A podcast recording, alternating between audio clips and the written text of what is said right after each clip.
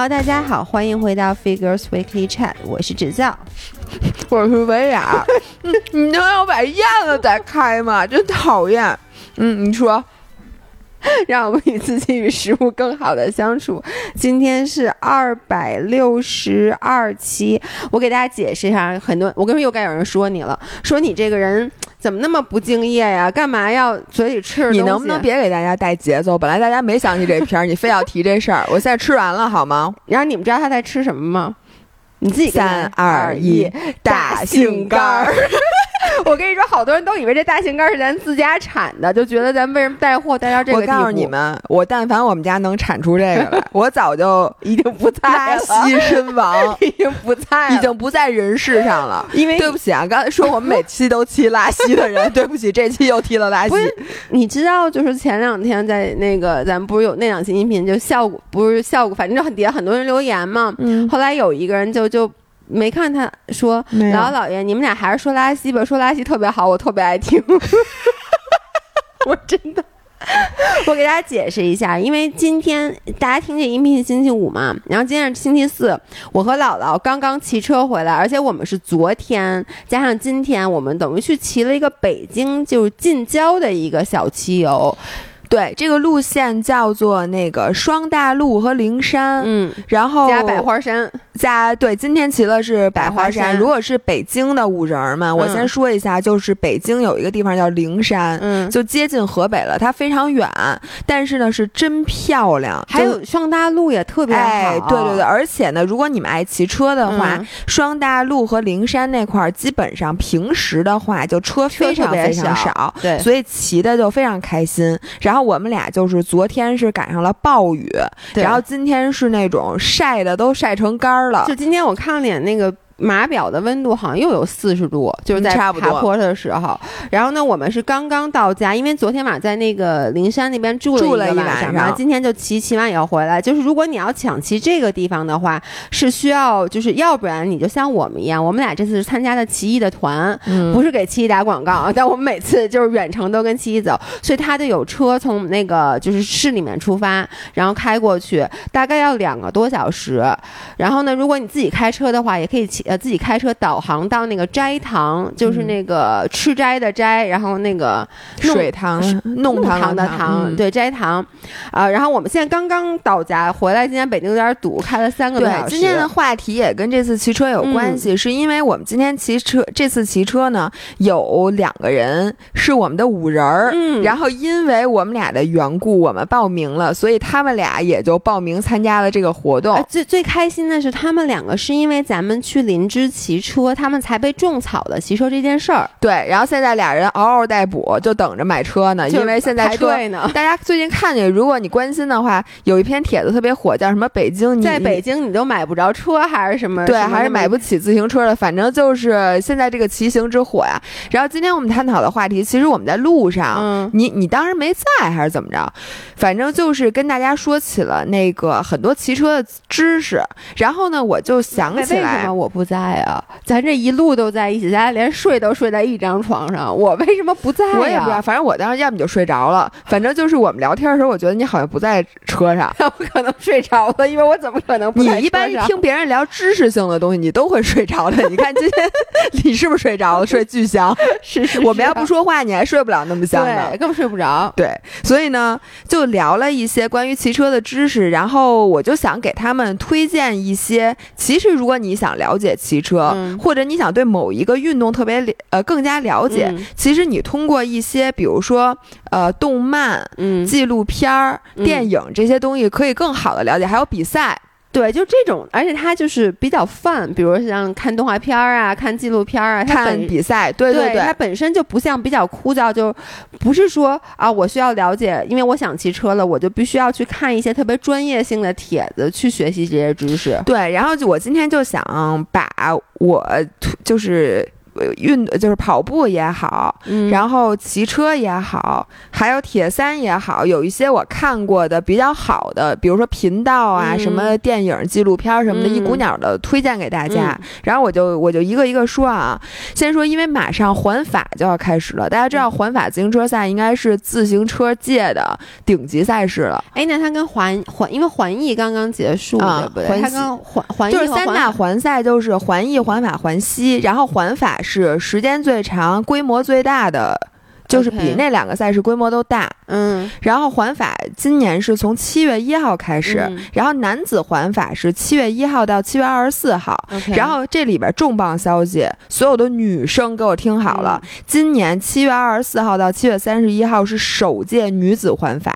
就原来女子环法就不叫真正的环法，它都是几个赛段或者几个赛，就感觉就是像是。特别的糊弄事儿的那种比赛，所以今年我们终于有了首届女子环法。那环法的线路跟男子环法是啊不，它只有八天，那个是二十一天，女子只是八天，但是已经非常不错了，是从七月二十四号到七月三十一号。所以你知道吗？其实对于女生来讲，我们更应该去看女子环法，是因为那些车手，我们可以从中 pick 你最喜欢的 idol，就车手，然后你支持的车队，然后并且是他们穿的那些衣服啊，你这。整套什么头盔、眼镜啊、衣、骑行服啊，还有骑行姿势和他们的功率，以及他们的骑行策略，其实是咱们更容易模仿的，就是女生更容易模仿的。然后我在这里面就想给大家教大家一些简单的，因为很多人都说看不懂。自行车比赛看不懂了，你能先给我普及一下？就这环法比赛，嗯，它就是整个，它就骑哪儿啊？就整个法国吗？绕一圈吗？每年都不一样。像今年呢，是从丹麦。开始哦，等于还不是在法国里面，就是他最后就是骑几天之后骑到法国。哦，因为你说你刚一开始说，我说骑那么多天，我说法国至于骑那么多天吗？至于，那也至于，对对对。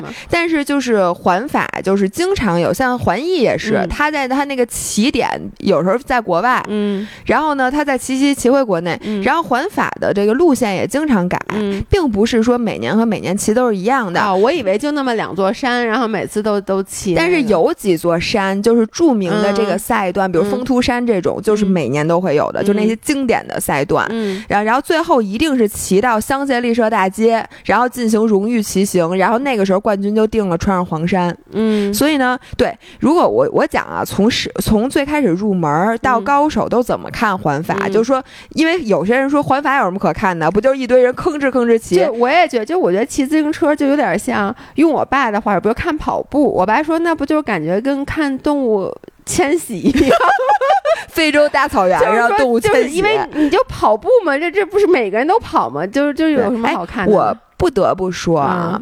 马拉松比赛我也不爱看，除非那里边有我喜欢的运动员，比如说大破节，我就非常欣赏他的跑姿。比如说女子的那个科斯盖，我特别喜欢他。就如果不是没有我喜欢的运动员，或者不像香根一传，因为香根一传它是接力赛，然后你看起来就特别有意思，就他每一每一棒什么的。如果是那种单纯的就那么跑，我其实也不爱看。但是我不得不说，自行车赛比呃马拉松好看太多了，因为它有有有战略，它有队。对，所以我就给大家讲。一下，就是说，如果你刚开始第一次看环法啊，先说在哪儿看，就是咱这转播呀，就不知道为什么中国反正就有点差劲，咱电视上基本上看不着的，大家只能下载一个叫中国体育的，我是那样上看，我不知道还有没有其他渠道啊，就中国体育的 APP 上还要交会员，要不然只能试看多少分钟就给掐了，嗯，所以但是人家会员也不贵，就在那上面你可以投屏什么的来看，然后一般最开始看环法，像你一样，我可以看风。光，因为你知道自行车骑的那可比跑步，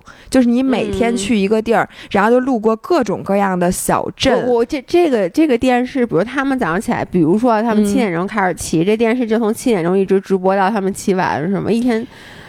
还是他只是看那个精彩的，就是那种什么。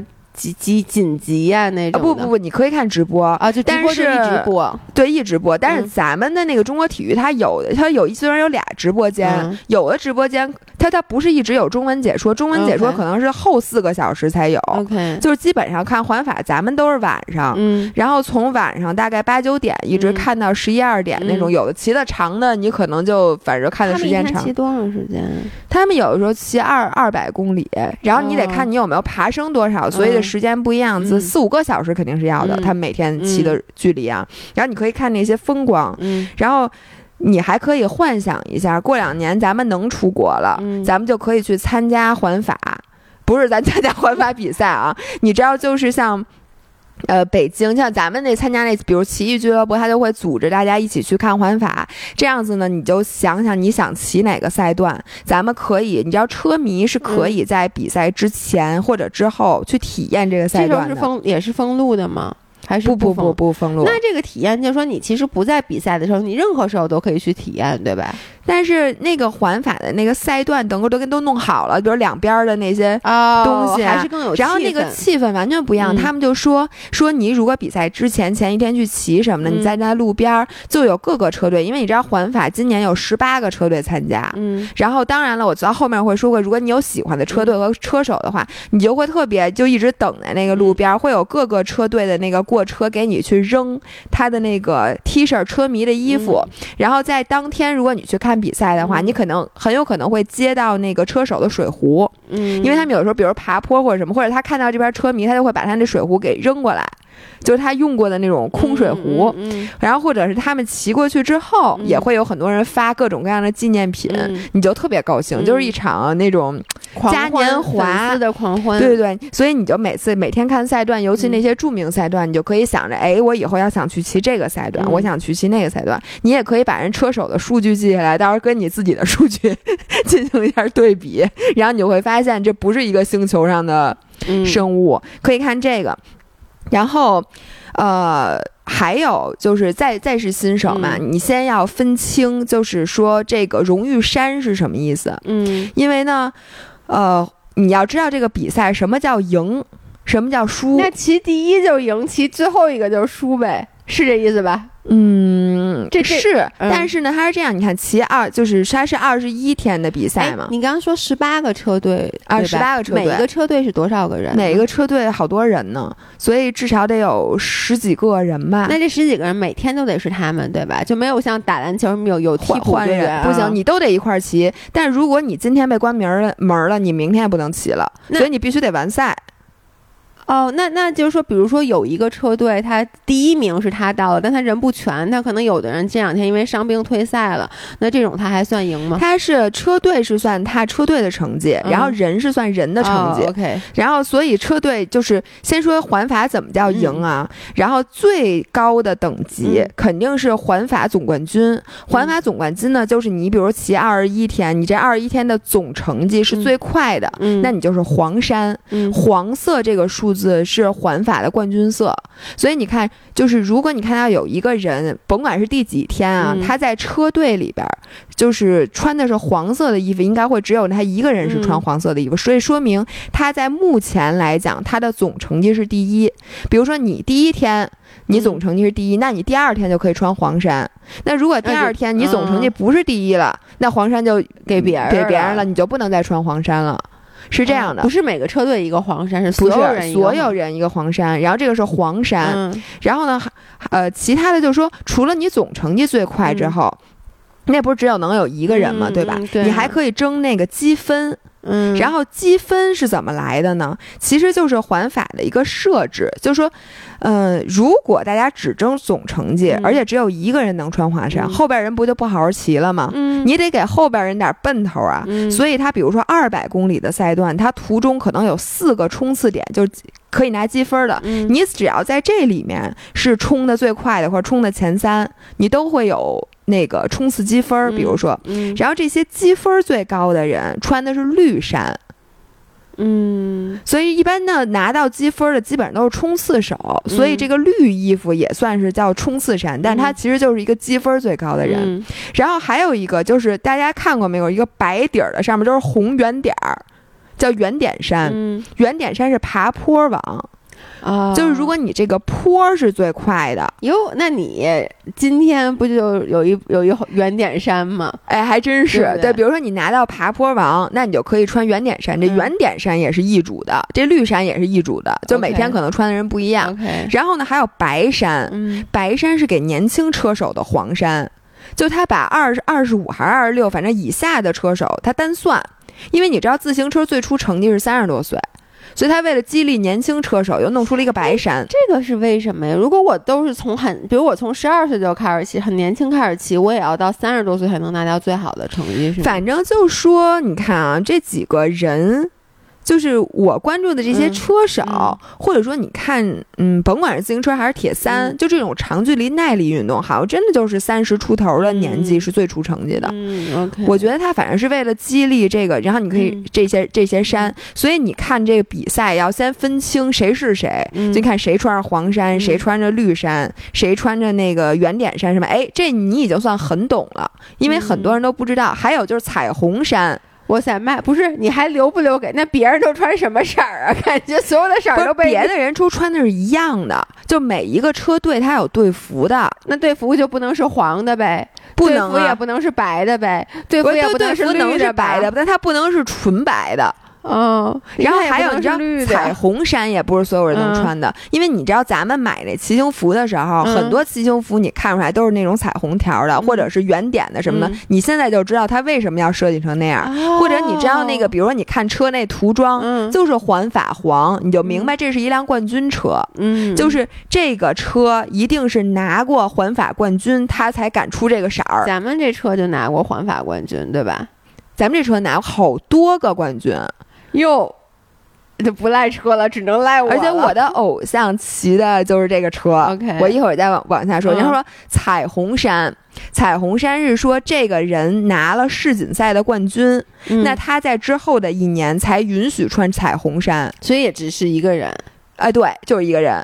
哇塞，这个荣誉好，这个荣誉特别，所以你知道我有时候看卖骑行服，那上面都是彩虹，我都不敢买，我就觉得我不配。而且你知道吗？这个还跟别的不一样，比如说别的，比如说游泳啊、跑步，你是一冠军，但是你这次跑步你不能挂着你上次跑步的奖牌跑，咬着我咬着金牌 跑。对，所以就是说你可能你无法在比赛过程中告别你，或者一边跑一边喊我是上届冠军。大家好，我是冠军。对对，然后而且他在这一年当中的任何比赛里，他都可以穿这彩虹衫。有的人他把车也弄成彩虹的，鞋也是彩虹，头盔也是彩虹。我跟你说，我要是得得了世锦赛冠军，我把牙都弄成彩虹的。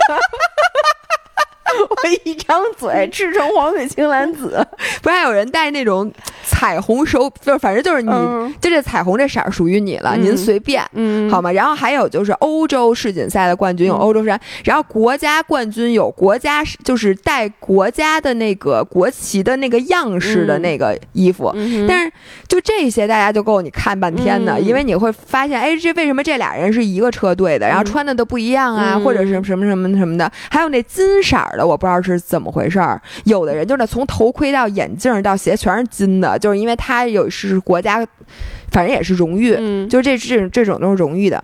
然后咱们还可以看什么？当然是看你想买什么了。就我跟你讲，这两个五人他们不都没买车呢吗？我就说你啊，车你就可以在环法里挑，十八个车队，十八个对版的车，每一个哎。对，有一样的车，对吧？等于有可能，比如说几个两个车队都骑的是 X Work X Works，但是一个车队里面应该都是同一种车吧？对对，应该是的。然后它的因为同一个赞助商嘛，但是呢，车队和车队它那个涂装不一样。然后那个冠军车有可能还会夸机再给你出一个冠军涂装。像你知道咱们的那个闪电环翼不是拿了冠军吗？就出了那个环翼粉的那个涂装，我们现在就特别期待以后能买到。嗯，所以就是说，你可以看车，然后你可以看到，比如你喜欢的那些头盔，你喜欢的眼镜，就是你觉得怎么搭配好看，然后他穿的那个衣服、锁鞋，然后并且你可以看看，就是更细致的人，当然你需要对车有一定的了解，你可以看看，比如说冲刺车手的车，他的那个他，因为他们会有好多数据给你发出来，比如说他的那个齿比，然后他用的是什么车座，车座的设定，然后他用的是什么。牙盘，就就每个人都不一样。哎，会不会我我不知道，比如说一个车队，比如都觉得都是用闪电，那你看有的是有的人他可能是他需要冲刺的，然后有的人他是不是就是说他要爬坡的？那他会比如说有的人骑破风架，有的人骑这个爬坡架，还是说如果骑的话都骑一种车呀？我觉得好像都是一，就比如不是它分赛段。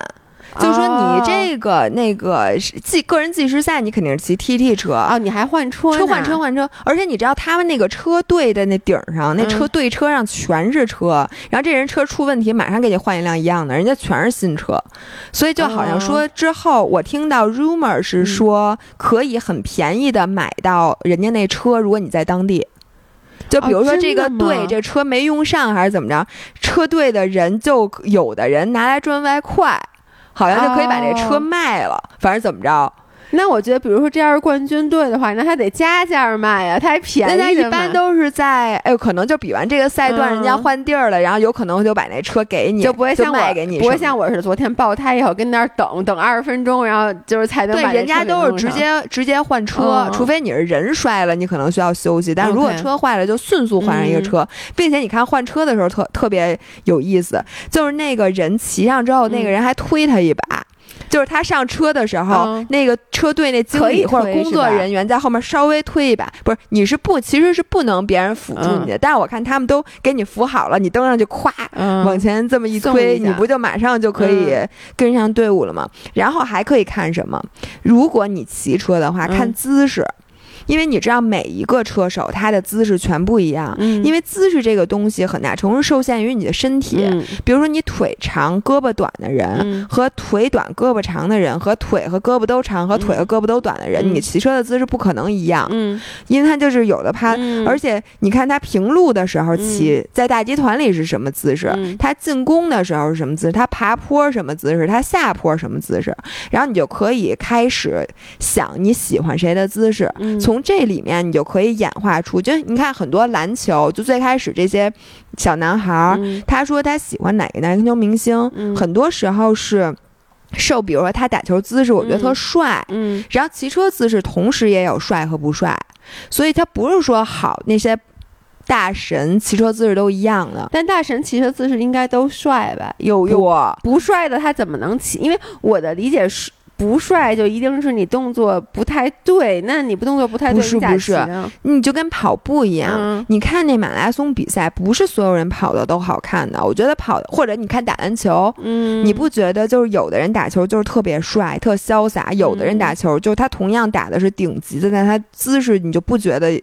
嗯，就一般。OK，所以这个骑车姿势，如果你去看的话，它也是千变万化的。嗯，然后这个是不懂的人，咱们就是刚入门的人，咱们都可以看的。像我，我之前的一届环法和那个环艺什么，或者看古典赛，都是在学习别人的姿势。你会看他他在呃人家后面蹭风的时候，他是什么样的姿势？他起来休息的时候是什么样的？他进攻发力的时候，你就看他那个发力，你就能大。大概知道我应该怎么自己应该怎么发力，然后你看他上坡的时候就做的比较高，比如下坡的时候就做特别低，就是你就看你就大概明白他是怎么是对的，怎么是错的。但是呢，你肯定不可能做到跟人家一样，但是只要你往那靠，哎，至少别往反方向去走。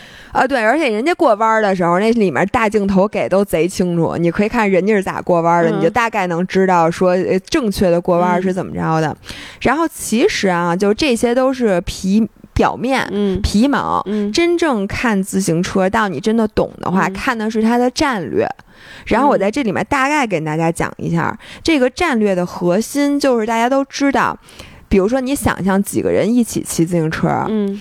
骑，比如说它是一个前面就是一排吧，就竖着骑，第一个、第二个、第三个、第四个的，比如说一共是四个人，那第一个人会呃，第二个就骑在第一个人后面的人，跟他速度是一样的，对吧？嗯，但是呢，会比他节省百分之十到百分之三十的体力。你想节省的是不是很多？嗯，就能节呃节省到 up to 百分之三十的体力。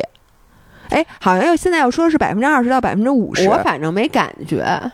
你没跟过风，是因为你现在也跟车，你但是我也有咱们有时候骑的时候也骑的离挺近的，就我觉得，就你记不有一次咱们在贵州的时候，然后就有说，比如荷包在最前面，然后后面有两个人，后面有三个人，然后呢。当时你们还说说我那位置挺好的什么之类的，但是我也没可能第一很短，第二比较慢。对，我就可能是没有骑那么快。对，但比如说咱们就拿最新的数据说节省百分之二十到百分之五十的体力啊，那它取决于你骑多快。你骑的越快，越节省，你越节省，因为你风阻是越大的。对，所以呢，这个就这这就是战术的那个来历。嗯，你就想啊，比如说啊，呃，反环法的规定是，只要他咱们是一个集团，嗯，就是大家就是在一咕嘟骑车，那么咱们的总时间是一样的。就比如说你一百个人一个集。一个集团就密密麻麻的，大家那个你就算在最后一个，你跟那第一个是一个成绩，哦，OK，你明白吧？所以如果这么算的话，他那总成绩是不是就不公平？就是因为你在后面的人会比在前面的人省好多，非常非常的劲儿。那后边的人要想拿到积分怎么办？你就往前冲，对吧？你就是最开始先在后面躲着，然后最最后的话冲上去。那么缺德呀！对你这样第一个人不就对对不就你说你你之前就有过这种的吗？没错没错。所以你想，如果你是比赛的选手，你是比如说你想当冠军，那你就前面尽可能的在后面苟着，嗯，然后你就突然冲出去。不是，那你这么说的话，谁愿意当第一个破风的呀？就就这咱说好了吗？就是是不是得安排啊？就比如这次不，但是你想啊，就是如果你在后面突围出去，那你的风险是什么？你要是突早了，比如说咱们一共骑二百公里，你从一百公里你就突出去了，但是你自己骑是不是就又费劲儿了？嗯，然后这样子呢，大家后面的集团省劲儿，因为它可以轮流有人在前面带啊，然后就很快就追上你了。但是大集团一旦追上你，你就没有劲儿在，你的跟呢你都跟不上了。你能理解吗？你刚刚说那集团就是他们是一波的，对，不是不是一波，就是说大家可以就轮流轮流到前面去带嘛。哎，你的你你什么意思？就是说这个集团，比如你刚刚说一百，比如不管多少个人这个集团吧，它不一定非得是一个战队的，是吗？当然不是，各个车队混在一起的呀，大家一起比赛的呀。哦，就比如说。咱们俩不是一波的，但是咱们还会在比赛的过程中就是这样，你待一会儿，我待一会儿。不不不，你听我说，我就说，就是大家如果一起骑的话，如果你想赢，你是不是的战略就是最开始在后面，然后后来去突出去？对。但是为什么就突出去的风险是什么呢？如果你突早了。你不就你突出去之后不就自己骑了吗？大家很容易追上你，而且追上你之后，你就会落到最后了，因为那会儿你已经没劲儿。你为什么会被追上？就是你没劲儿了。如果你突晚了，那有可能你突不出去。就是你你你你还有对吧？嗯，那所以呢，你自己就得非常有数，就你又得有一条战略，我什么时候突出去，然后我才能。让大部队追不上我的时候，我就拿冠军。而且你要计算好，你突出去之后，你还有没有足够体力到终点？但是你突出去之后，如果你一个人骑，就非常不划算。所以呢，这个时候车队就会有主将和副将。那主将呢，就是他希望能拿到冠军的这个人，嗯，那副将呢，就是他的帮手，嗯，所以副将会帮他干嘛？比如说啊，咱们俩现在你是主将，然后我是你的帮手，然后咱们俩在开始在主集团骑，然后你觉得时时机差不多了，咱们突出去，然后就我给你带风，等于你就藏在我的后头，嗯，然后到比如说咱们是在山顶终点，嗯，那你爬山的时候，因为破风的效果就基本跟没有。有一样了，然后你再自己等于你的体力留在最后，但是我作为副将呢，我就得把用拼了命的给我破好，给你破好了之后呢，我就回去了，我可能就骑最后一名了，但是也没关系，因为咱们保的是你，以及保的是这个车队的这个成绩。好伟大呀，副将！但是副将他也不是伟大，副将他这是他的职业，他就是干这个的，然后。所以，那你说，比如说咱们的策略是这样的，那对于其他的车队来讲，就要判断在你突出去的时候，我跟不跟，对吗？嗯，我要是跟呢，我能不能跟得住？并且你知道还有一特好玩的，因为你想啊，咱俩这是咱俩实际就是我就是想突围赢的。还有一种可能是说，比如说咱车队俩主将，这个主将突出去了，但是他有可能是在转移我们的注意力，他想让你，比如说你是一个队的，我是一个队的，那我看见你推出去了，我可能就跟你了，然后跟你呢，然后你骑得特别特别快，其实你跑。呃，按照这个速度也是骑不到终点的，但是你就是为了诱敌深入，把我拉爆，你再把我拉爆，后面那个主将上来了，然后你就再也跟不上了，你明白吗？所以在每一个人突围的时候，你就在想到这车队要干什么，我现在跟不跟他？因为你每个人其实水平都差不多，没差那么多，嗯。但是呢，这个策略是千变万化的，尤其是一天，比如你二百公里，什么事儿都有可能发生。或者说，你车队如果就一个主将，你最开始拖到最前面，你觉得稳了吧？你摔车了，嗯，那后面人该怎么骑？就是这个东西啊，就是特别有意思。如果你看得懂这个比赛的话，这么讲完，我特别迫不及待的想去看了。对，你就看的就是很激动人心。嗯，然后呢，呃，咱们但是有一个限制啊，就是。咱们中文的这个解说吧。就是我感觉，就是很多时候他那个李桃啊、肖申啊什么的，我特别喜欢他们俩。但很多时候呢，他们俩说这个战术战略说的不够多。我觉得可能是因为大多数人都不太懂自行车，他就是本着一个科普的。嗯，我反正我就觉得这个东西就一直没有人特别好的去把它给讲出来。但是我看 B 站上，大家可以关注一个公众号，它同时也是一个 B 站的账号，叫 Club 一百。嗯，然后这里面那个邹成，邹指导，然后经常讲一些关于自行车赛怎么看懂啊，什么环法到底应该看什么的这些科普，我觉得大家感兴趣可以看一看。然后像我，我真的就是。因为看懂了自行车比赛，我有了我自己喜欢的车手，然后在我每次骑车的时候，我就会觉得更有意思。所以说我现在达不到那个级别，但是我知道自行车最后比的是什么了，嗯，然后所以就挺有意思的。然后我就说这个是一般懂了的人看什么。那最后呢，我特别希望大家都能有一个自己喜欢的车队和车手。嗯，你不觉得就是说，当你这足球这两，比如说你看一球赛，你没有任何。偏向，对是吧？是，然后你看你就觉得特没劲，对，就是你，而且咱俩也不懂，咱俩咱俩知道的球星全都退休 了，没有一个在踢的。是的，我就知道一个 C 罗，不是什么，不是 C 罗在踢，梅西最后一届，那那叫什么？姆巴佩。我特别喜欢姆巴，上一届那个黑的那 黑黑人的那个法国的那个什么的，然后其他的你说，比如比如乌拉圭对那个什么队，然后我就看着这个，我觉得你说特别对，就是每次在世界之杯开始之前，因为我谁都不知道，后来可能看着看着，你就比如像姆巴佩，其实就是一开始我完全不知道这人是谁，后来因为看了两场法国踢，就哦这人好，然后以后你就会想啊法国法国看，因为我我知道支持谁了，要不然你连支持谁都不知道，或者有的时候。然后你就跟别人打赌，比如说赌完了之后，你就看那球看贼得劲，因为你就觉得就心惊肉跳的。然后看自行车比赛也是一样的，像我喜欢的那个车手叫凯文迪什，当然了，我喜欢好几个车手啊，但是凯文迪什是我现在最喜欢的，因为他跟我一边大，他是八五年五月的，嗯，然后他就是经历特别坎坷，他是。呃，第一届环法应该是十五年前，嗯，等于他当职业自行车手已经是十五年了，然后他已经逼平了之前拿的环法赛段冠军，就冲刺的那个，呃。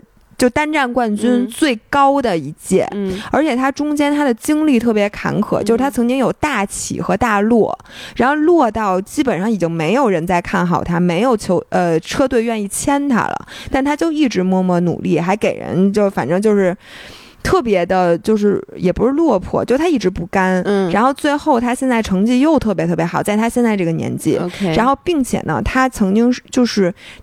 你知道他不是最有天赋的，嗯，他也不是最快的，嗯，他也不是最有劲儿的，但是他就是老能赢，就是他这个精神坚持的，就是你说不清，他就是有这个赢的这个命或者体质。有很多时候，我就觉得只要他觉得他能赢，他真的就能赢。哎，我特别想问一句，就是像他们这种，比如环法什么，他们摔车吗？摔呀。他们也老惨老惨了，因为我老觉得他们都已经骑那么好了，他们就应该不摔，所以他们摔才最狠，你知道吗？嗯，而且是前一阵儿，就是我原来还特别爱看的一个，就是摔车集锦。我最爱看的就是 我特，我每次一说，所有的那个旁边自行车手都冲我皱眉头，就是就觉得。就跟你养狗吃狗肉一样，说你你怎么能作为一个骑车的人，你最爱看摔车集锦呢？但是我不知道为什么我无法控制我自己个儿，就爱看这个。然后前一阵儿。是上届还是上上届？那个特别惨，一个是哦，上一届环法是有一个车迷举着一纸壳儿伸到那赛道里头给人家，但是他头转到了另外一边儿，然后那个简直摔得惨透了。后来那女的好像还进去了。就判他那个什么的，反正判挺重的。然后再之前的一一年是那个环法有一气球门儿，那气球门瘪了掉下来了，然后直接就把人砸，然后那一片人都摔出去了。就是因为那人太可怕，因为我能想象，因为咱们有时候过那个拦那个防疫的那根绳儿，你有时候不小心，就你从上面骑过去，有时候它不小心会卷到你的那个那个脚踏上。反正每年都会有，所以他们他们一摔应该就是摔一大片吧，我的理解。对，但是你也有，就像我喜欢的另一个叫那个萨甘，然后萨甘就有好多集锦都是别人都摔了，就他没摔，就他控车贼厉害那种。嗯，就就是从边上什么台儿上就骑过去了，就是你就因为你知道很多时候就是那种时候你还不像你不穿锁鞋，比如前面人全摔了，然后你两脚一伸，你就立刻就站住了。就在那种时候，你其实真的而且他们都你知道是什么速度吗？我跟你说，我我喜欢的就刚才说卡文迪什，他冲刺都是一千一二百瓦，你知道什么概念吗？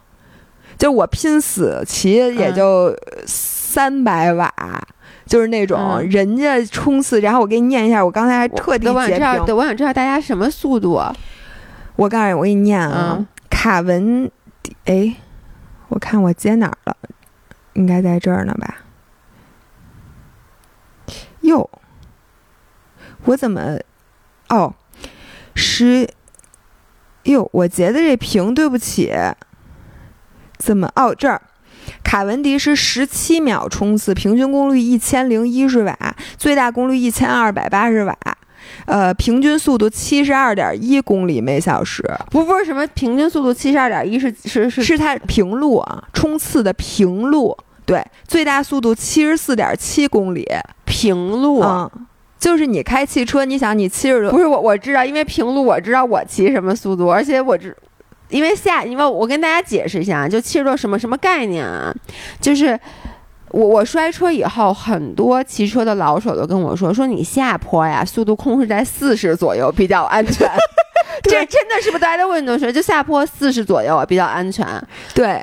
然后大家想，你知道你在平路旱地拔葱骑出一个七十多，就是简直无法想无法想象。对对对，这就是他的实力，知道吗？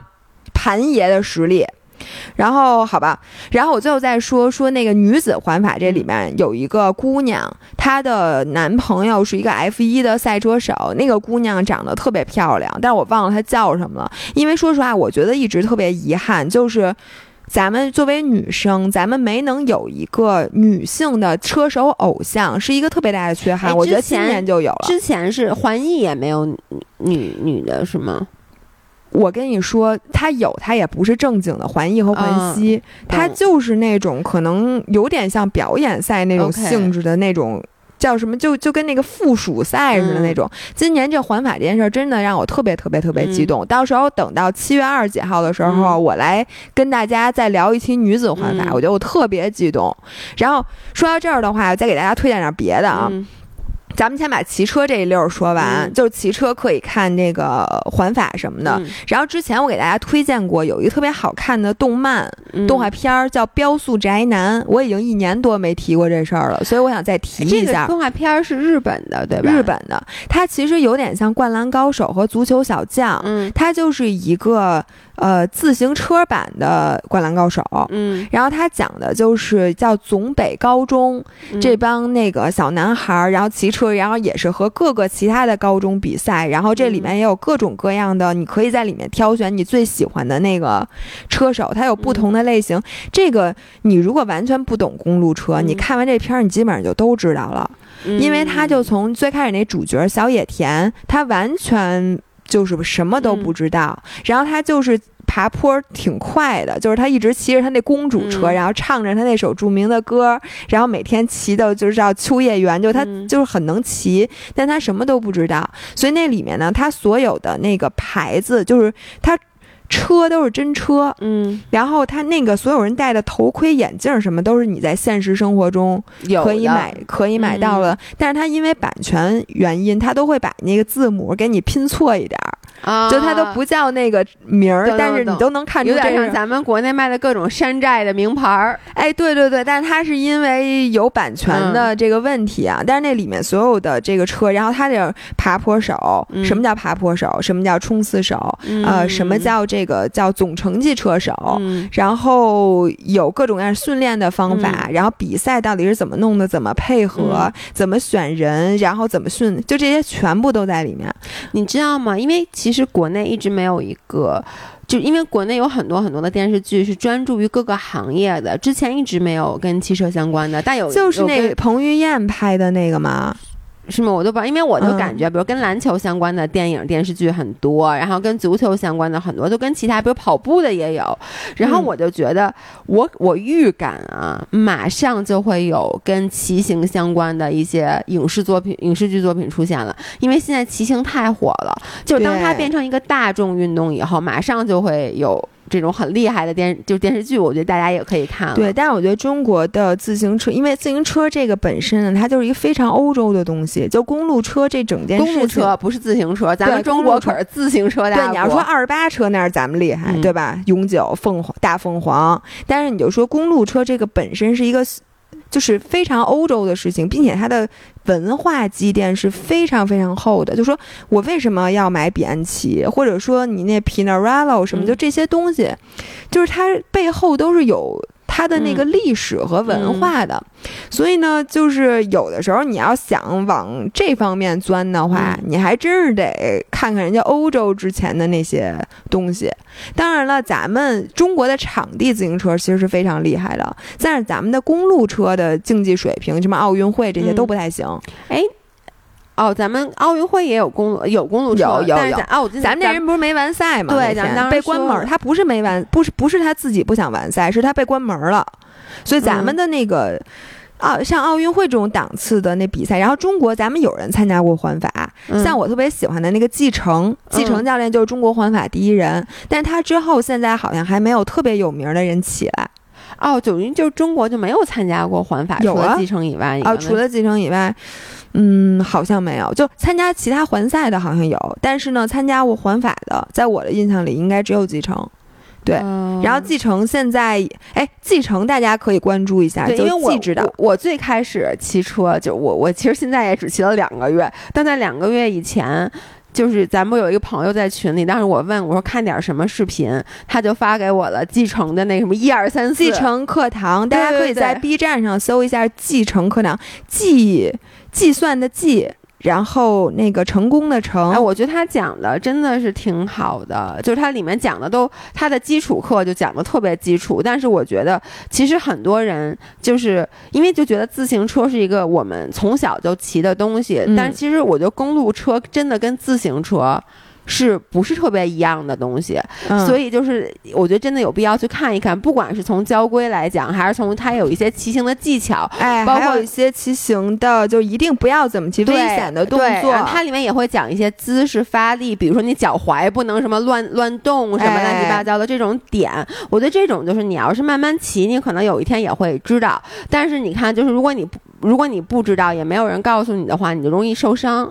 对，然后还推荐一个，就如果你有。YouTube 的话，可以看一下，它叫 GCN，叫 Global Cycling。这个我关注了。对，GCN 里边有非常非常非常多的干货，太多了，它全是干货，我感觉。然后，如果你就是英文看的不太明白的话，在 B 站上有很多搬运过来的，叫 GC GCN 熟肉什么的那些东西，也都是他翻译的那些所有跟公路车有关系的知识。然后，我再给大家推荐几个好玩的片子，一个这是叫 Zwift Zwift 学院，就是 Z。W I F T。这 Swift 呢是我们骑台子用的一个软件，然后这个是一个带剧情的，跟综艺一样。它是什么呢？它每年啊，就这个 Swift 这个软件有一个学院，因为你每次骑台子，你那数据不都上传到 Swift 吗？每次它就在全球海选，就是征集全球，就是它有一个资格，就比如说你骑某一个课，或者你骑某一个赛段要达到，比如说平均功率多少，速度多少，就是等于选拔了所有这那种。咱们的这种草根骑手、骑行爱好者，骑的最好的这些人，然后他把这些人运到这个世界上，集中在一个地方，然后给他们考核，就今天骑这个路段，明天骑那个路段什么的，然后看见大家各方面综合的素质，然后最后获胜的这一个人或者两个人，就真的能进这车队，就能进这个大环赛的车队，就可以去参加环法。呃，也不一定才能参加环法，反正这几大环赛或者古典赛，你就正式进这个车队了。比如说，你就可以和我我的我的偶像是凯文迪，是凯文迪是快步车队的 Quick Step，他就可以真的进那个这个快步车队，就真的成为一名职业车手。就特别激动。看呢？这个是在 YouTube 上，你可以搜 Swift Academy。嗯，然后在我看刚才搜了一下，在 B 站上面所有的这些，就是它好几年都可以，它每年大概是四五集，然后有男生有女生，所以你这里面也可以看到，就是女生厉害的厉害的长什么样，嗯，然后他们的背景啊，然后他们怎么之前是怎么训练的，然后你就可以竞猜，就在他们刚到那天，每个人就介绍，你就说，哎，谁厉害？然后第一天，比如说骑高山赛段发生了什么，你就判断谁会留下，就真的跟看，哎，你真的你这么说，我就我就想起来上一次奥运会的时候，我记得是那个女生那个骑车的那个是什么比赛啊？就是那个一个奥地利的数学老师还是。哦，是女子公路车的比赛，对吧？然后当时我就觉得，我是看了，我觉得他很 inspiring，但是我没有觉得这件事跟我有任何的关系。嗯，就是我根本也没有想说我去看一下他骑车的时候的视频啊什么之类的，我就看了帖子，知道有这么一个人有动图，他得了冠军，他很厉害，他根本不是一个专业运动员，人家是有自己的工作，斜杠青年。但是现在你自己开始骑车了以后，你就觉得特别。我也不知道为什么，我想说 relatable，我明明也不 relatable，但是我就会想，我我我就刚才你就说，因为我我就忘了这件事，我想哎，我想去翻一下他那个奥运会的那个视频，想去看一看。这这个特别适合干嘛？比如说你在家骑自行车撸台子，或者你在跑步机上，在椭圆仪上，然后你其实我。有的时候就会想看一些那种激动人心的那种东西，就是让你这心潮澎湃的，就想看着就想赶紧动起来的。我觉得就看这个特别合适。然后还有一个是那个网飞做了一个纪录片儿，它那个上一个纪录片的叫《The Least Expected Day》，嗯，然后这个是关于记录专门记录移动之星车队的。然后他就讲移动之鹰车队在应该是环哪个大环赛之前，就各种各样，你就能了解很多车队的内幕。然后那个我就特别，因为我从那里面老偷偷的看一眼，哎，哦，这个人平时训练长这样，然后他吃这个，然后就是你从里面可以收集到关于这个车手的一些日常。家人回来以后自己该吃肉松面包还是肉松面包？啊，对，那肯定的。那他外国人，我中国人，我就爱吃肉松面包，怎么着吧？嗯。对吧？你要让下回我比环法之前，我也吃他那个。对，然后就这个的 least expected day。然后我再说一个铁三的。然后因为很多人就是铁三这桩，你不是没入门吗？然后好多东西你都不知道。有一个纪录片叫 Beyond Human，呃，Beyond Human，这名字起的没毛病，对吧？对。在因为你在 human 之上，不是你是 Iron Man 吗？你是 Iron Man 就是 Beyond Human 吗？是吗？对呀，哦，铁人还不是人之上。今天我学会了马的铁人三项之后，我现在觉得确实对。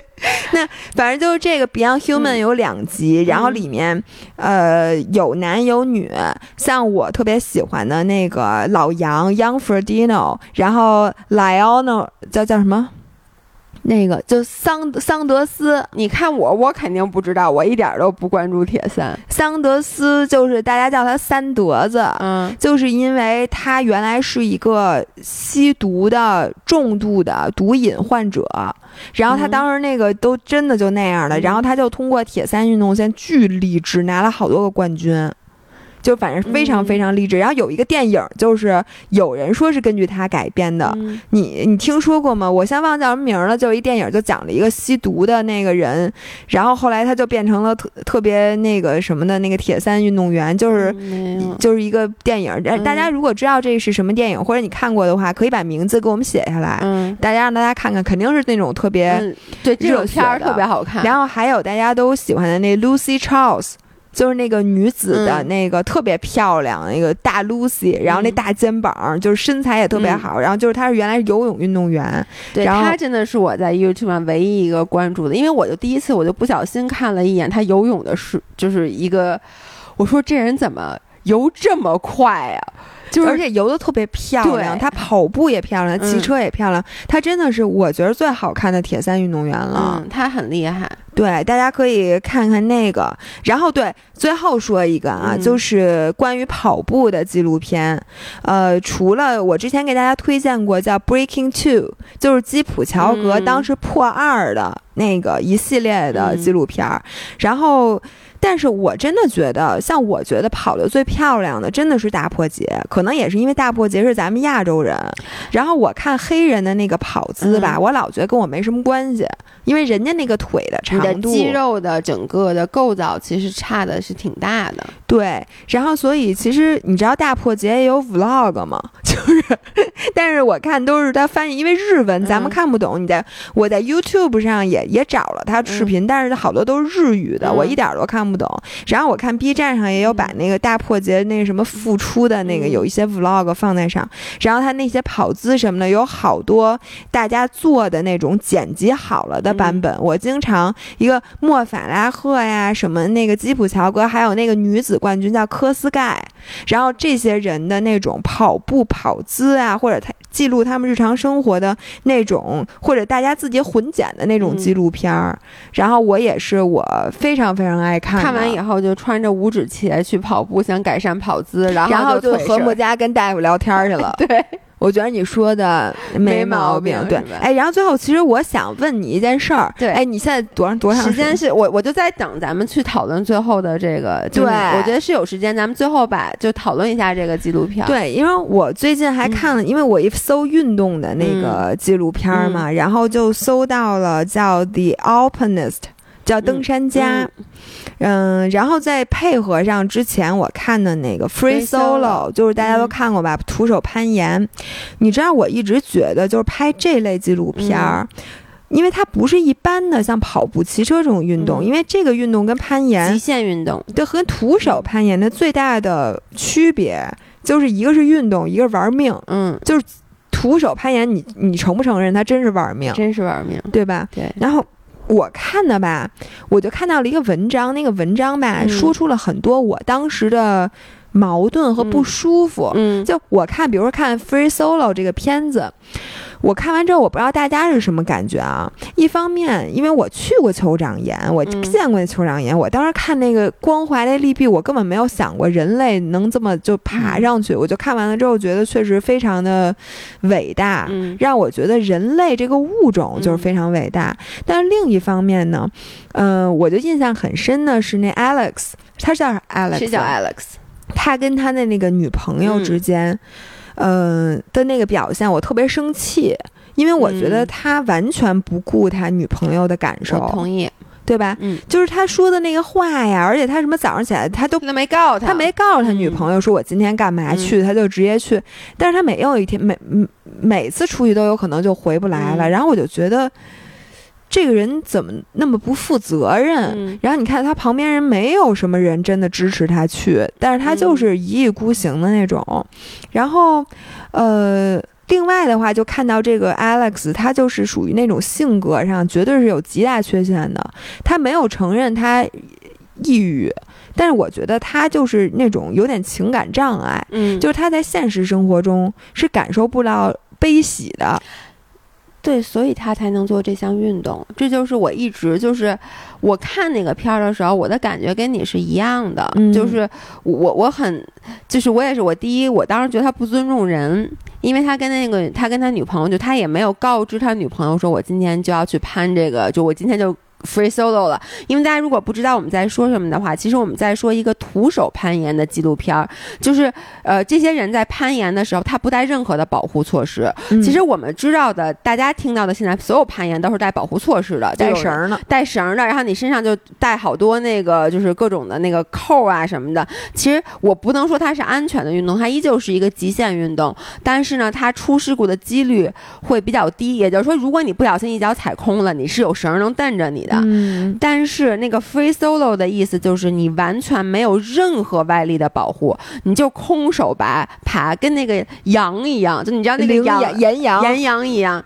然后呢，我们当时看这个纪录片，这个纪录片是 Netflix 拍的，我记得。然后是得了哪年？这是这不是这不是 Netflix 的吗？对，这是某年得了那个大奖。对，但我也那还是一个华裔的导演哦，是吗？我曾国威，他是反正是某一年的 Academy Academy Award，就是那个叫什么那个格莱美格莱格莱美。那个奥斯卡，奥斯卡，奥斯卡的最佳纪录片奖，其实就拍摄，就是这个 Alex，他是人类第一个徒手攀岩上那个优胜美地的那个叫什么？L Captain，就是酋长岩，酋长岩的，因为那个岩就特别的光滑，反正就是非常非常难爬，就是咱苹果那特别著名那桌面，嗯，就是酋长岩，对，反正他就是没有带任何保护措施攀攀上去的，但他在攀岩之前，他不是一上来就空手攀啊，他也不是那种，所以我觉得就是说。这件事儿本身，这个运动它是不是高危？它是高危，但是其实真正从事这项运动的人，他们是非常专业的人。人家所谓我们外人看来玩命的，其实人家是经过非常非常多的深思熟虑以及去部署，他才会去最后完成这个所谓的这件这个壮举。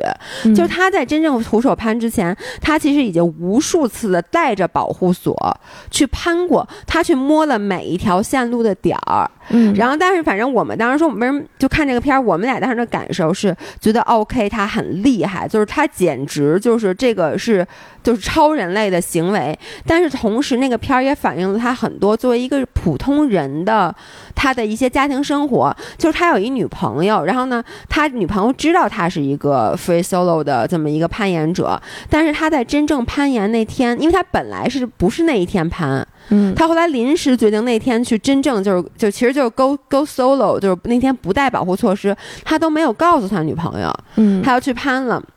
然后其实从头到尾那个纪录片儿，我觉得有点有一点点刻意的去显示他冷漠的一面，因为你知道纪录片儿其实它也是带有带观点的明显的导向，对，它有导向性的，所以我觉得他在那个拍那个片儿的时候，他刻意的去展现了 Alex 非常不人性化，然后。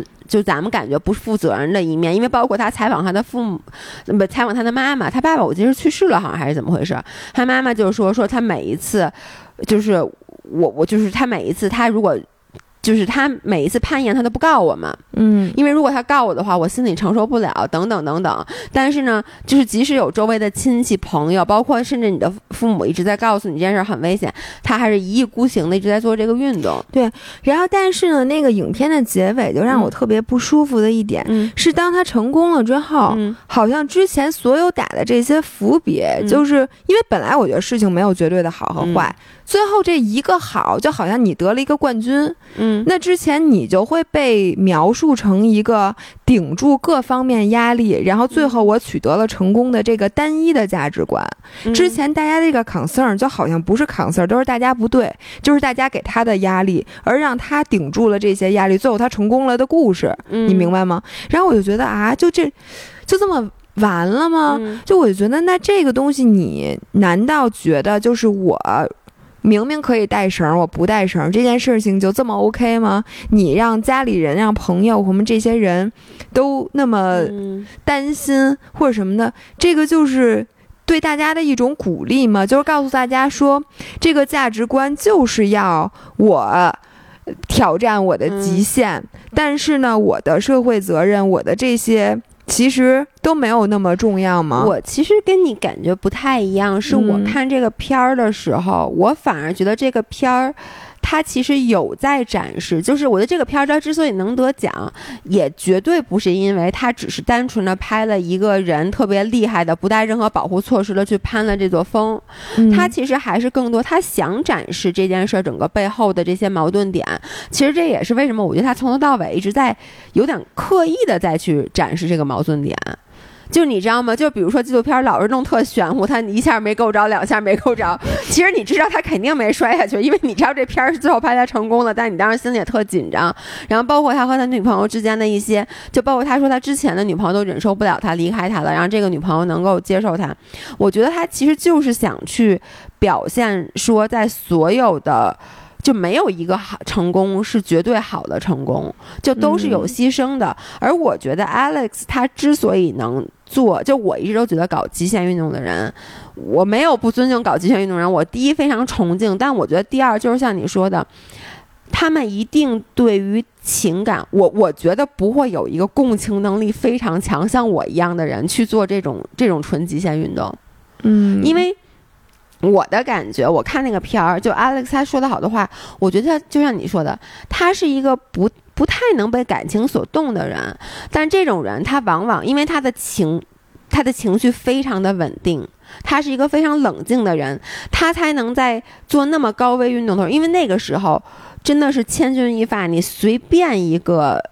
嗯，决定你别说错的了，你可能犹豫一秒钟，你的结果就是死亡。嗯，但在那个时候，他每一个就是决定都非要是非常果断的。但这个时候就说明你是能够不被你的情绪所干扰，要非常理性的去做决定的。所以我觉得这就是一种人，就即使这个人他不去做这件事儿，他在现实生活中，我就跟你说，就他不去攀岩，他也就是一个没有成功的冷血的人。也对，但是你知道吗？就在在我，比如说我是那纪录片表演，我就觉得这是一个道德悖论。嗯，就是一方面，我觉得需要有这样的人为人类探索边界，因为现在人类边界已经这么宽了，你没点这种，就像我说变态，说不好听点就是变态，说好听点就是他们这种天赋异禀的，但是情绪又有一些就不一样，跟正常人不一样的人去干这个事儿。但一方面，我就觉得我拍这么一个纪录片儿。去把他塑造成一个英雄，你你不得不说，Free Solo 其实就是塑造他成了一个英雄。你甭管你前面怎么铺垫，到最后咵一杯音乐响起，他上去了，你说你还在乎那些？真的不在乎了。那我会不会就是在推着其他的人？人家明明能有绳攀岩的，但是看完我这纪录片，觉得哎，还是这个。你看啊，这才是英雄干的事儿。那我也不带绳了，或者认为我也应该抛妻弃子，然后我也应该去做这个。我就不是说那个怎么样，我就觉得这是一个两难，就是你又要记录这件事情，你本身它作为人类的光辉，但是同时呢，它就是有一些。冲突的东西，冲突的价值观在里面，所以对我如果是纪录片导导演的话，我真的觉得我觉得非常难办。我觉得反正像我刚说，第一，我觉得所有纪录片其实就是导向性的，每一个纪录片它是先有了观点，才有了去拍。就是我我，因为我也认识拍纪录片的导演，就是之前不是还想拍过。想拍咱俩直播，你知道？我不跟你讲过吗？就有一个纪录片导演，他其实是一个很很有名、很有名、得过奖的纪录片导演。他他其实不是想拍咱俩直播带货，他想拍这个直播的生态，对整个博主就自媒体和直播的生态拍呀。他后来就后来他就这，你知道他们拍一纪录片，他上一个纪录片拍了十二年。哎呦，那他这一辈子他得珍惜选题了，他拍不了几个纪录片 所以我觉得他其实不应该拍咱们这种选题。Anyways，就是我那我就跟他聊天，我就发现其实所有的纪录片就是他先有一个，我至少我我的感觉啊，先有一个想让大家拿走的 take away，对他先有一个观点，然后呢他再去想这个就是拍什么样的故事。嗯，所以我觉得这个纪录片导演他其实本身是有一个观点，他可能就是想去拍这个这个。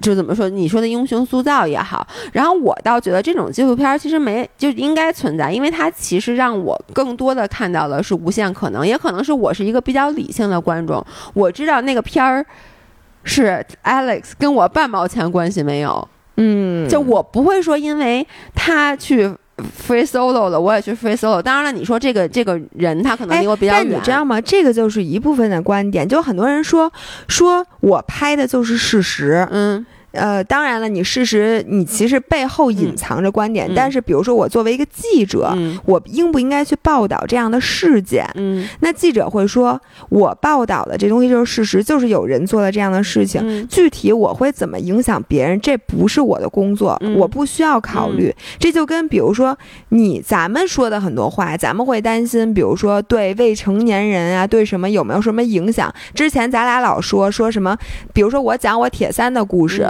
比如说，明明下大雨，我明知道危险，那我就去比了赛。